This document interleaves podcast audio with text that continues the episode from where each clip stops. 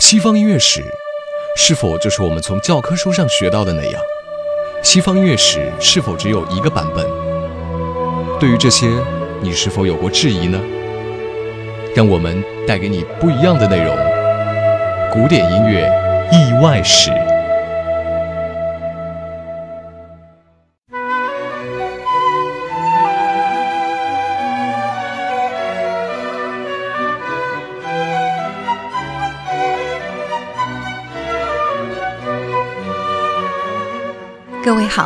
欢迎收听古典音乐意外史。你的眼镜掉了吗？我是主播叶帆。新年我们将开设一门别样的古典音乐课程——古典音乐意外史。大家从小学习的西方音乐历史是传承日本这一支。接下来，如果您有兴趣跟我们进行一次音乐历史漂流，说不定您会大吃一惊。首先回忆一下我们曾经学过的西方音乐史是不是这样的？从巴赫、亨德尔开始，我们把它称之为巴洛克音乐时期。当然，现在越来越多的人会提到帕克贝尔，因为他的 D 大调卡农随着《我的野蛮女友》进入了大众视野。经过海顿、莫扎特的古典派，诞生出贝多芬、舒伯特，随后又发展到门德尔松。舒曼、勃拉姆斯等浪漫派，当然有人也可以细分，把勃拉姆斯列为后古典主义，因为浪漫派发展到后期实在是太浪漫了，于是大家就有了回归的愿望。然后瓦格纳的越剧世界出现了，再之后由马勒和理查施特劳斯作为桥梁，大家进入了现代音乐时期。西方音乐史真的是这样发展起来的吗？音乐脱离了文化土壤，那就是无本之木，无源之水。而文艺复兴可是从意大利兴起的，音乐自然也不例外。事实上，欧洲近现代音乐是由意大利人或者是在意大利留过学的人执掌着乐团，从事歌剧、教会音乐创作、演奏会、餐厅音乐的工作。法国大革命之后，音乐流向市民阶层。那时候唱主角的依旧是意大利歌剧，音乐演奏会几乎成了生活中第二重要的事情。所以你不禁要问：巴赫、亨德尔、海顿，包括我们的乐圣贝多芬，这些名字都到哪里去了？当然，我丝毫没有质疑贝多芬的伟大。可是他是19世纪初期活跃在维也纳的一位音乐家，这是局部现象。展望19世纪最初三十年，欧洲是意大利歌剧的天下，也是意大利音乐家的主场。就连在维也纳，人们也是从早到晚津津乐道的提到多尼采蒂、贝里尼、罗西尼，而乐圣他唯一的歌剧作品《费戴里奥》。前前后后也才公演了三次，就草草收场了。所以说，贝多芬才感叹说啊：“维也纳这个地方真是不懂音乐，只知道听如此轻浮的罗西尼。”接下来我们要说到的是巴赫。巴赫既不是意大利人，也没有在意大利留过学，除了在德国北部小镇师从一名叫巴特斯乌德的管风琴学家学过一二。似乎就再也没有被名师指点过了。他没有显赫的家庭背景，来到小城镇教会或小宫廷，最后在莱比锡的教会任职，对于他来说已经是得到的最高职位了。这与他的作品的伟大没有关系。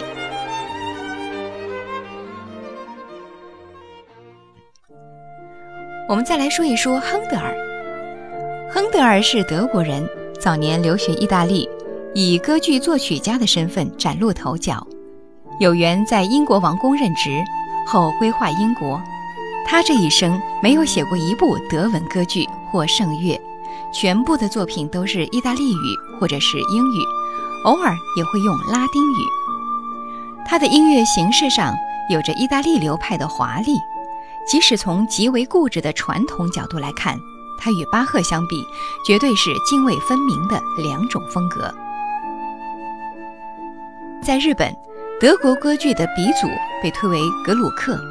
但是他在一生中也没有写出过一部德文歌剧。这位波西米亚人在维也纳写的全都是意大利文的歌剧。当时维也纳一提到歌剧，那就是意大利文。格鲁克也曾经多次被招到巴黎，在那里他也曾经尝试写过德文歌剧。可是德文歌剧在当时还被视为是低级的大众娱乐，在宫廷中不值一看。和他同时期的维也纳宫廷乐长中，有一位叫朱塞培·博诺的男子，这个名字明显是意大利文。但是他虽然有意大利血统，却是一个有名望的捷克人，在那个不和意大利沾亲带故就没有势力而言的大环境之下，这种做法很时髦。莫扎特也如此，现在他的全名叫沃尔夫冈·阿马蒂斯·莫扎特，其实啊，他的原名叫沃尔夫冈·特奥费尔·莫扎特。特奥费尔这个希腊语系德文并不那么动听。他十三岁时去意大利旅行时，自己把名字给改成了阿马蒂奥。就连贝多芬每次签名的时候，也不是路德维希，而是更有意大利味道的鲁伊奇·贝多芬。他的第三号交响曲《英雄》被冠以意大利文时叫埃劳伊卡交响曲，这个标题被沿用至今。在这样一个长期被意大利之风雄霸天下的大环境中，莫扎特的一生，从某种意义上来说，是骑在自己的意大利身份上与意大利斗争的一生。在德国宫廷的人们总是讽刺自己的音乐不成大器，这样的观念根深蒂固。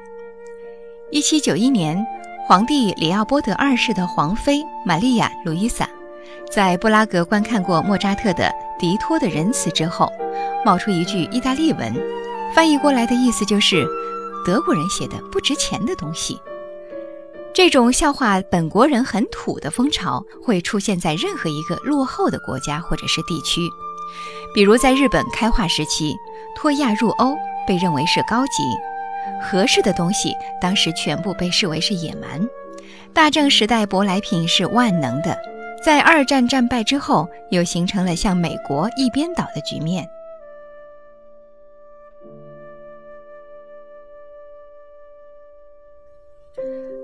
当二十一岁的莫扎特离开了萨尔斯堡，来到慕尼黑就职，当时慕尼黑的选帝侯对莫扎特说：“你还年轻，去意大利学音乐怎么样？”莫扎特当然不能接受。因为他十四岁就已经是波洛尼亚艺术院的会员了。德国人轻视自己人究竟有多严重？与莫扎特相爱相杀一辈子的对手萨列里，二十四岁时就被维也纳宫廷聘为作曲家，而天才的莫扎特从少年时代起就多次申请。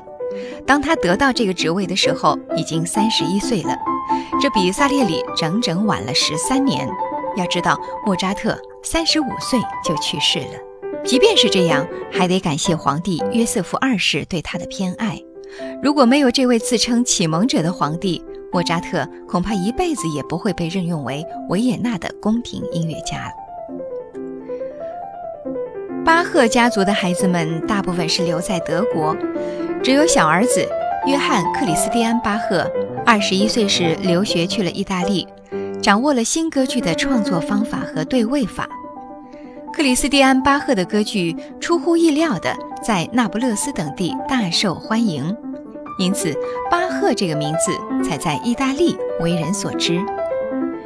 也因此，他受邀到伦敦，蒙乔治三世的王妃夏绿蒂的欣赏，成为王妃身边的乐师。所以那个时代里，大家口中相传的巴赫，与我们现在称呼的现代音乐之父，并不是一个人。这一切无非是拜他当年留学意大利所赐。想想看，当八岁的莫扎特来到伦敦，向这位红人巴赫学习交响曲的创作时，他学到的最新式的奏鸣曲形式，会有多么根深蒂固的意大利烙印啊！所以说，如果我们称莫扎特是巴洛克时期过渡到古典乐派时期的代表人物，那么这个过渡又会过渡出多少意大利元素呢？那个时代奏鸣曲还处在不太成熟的阶段。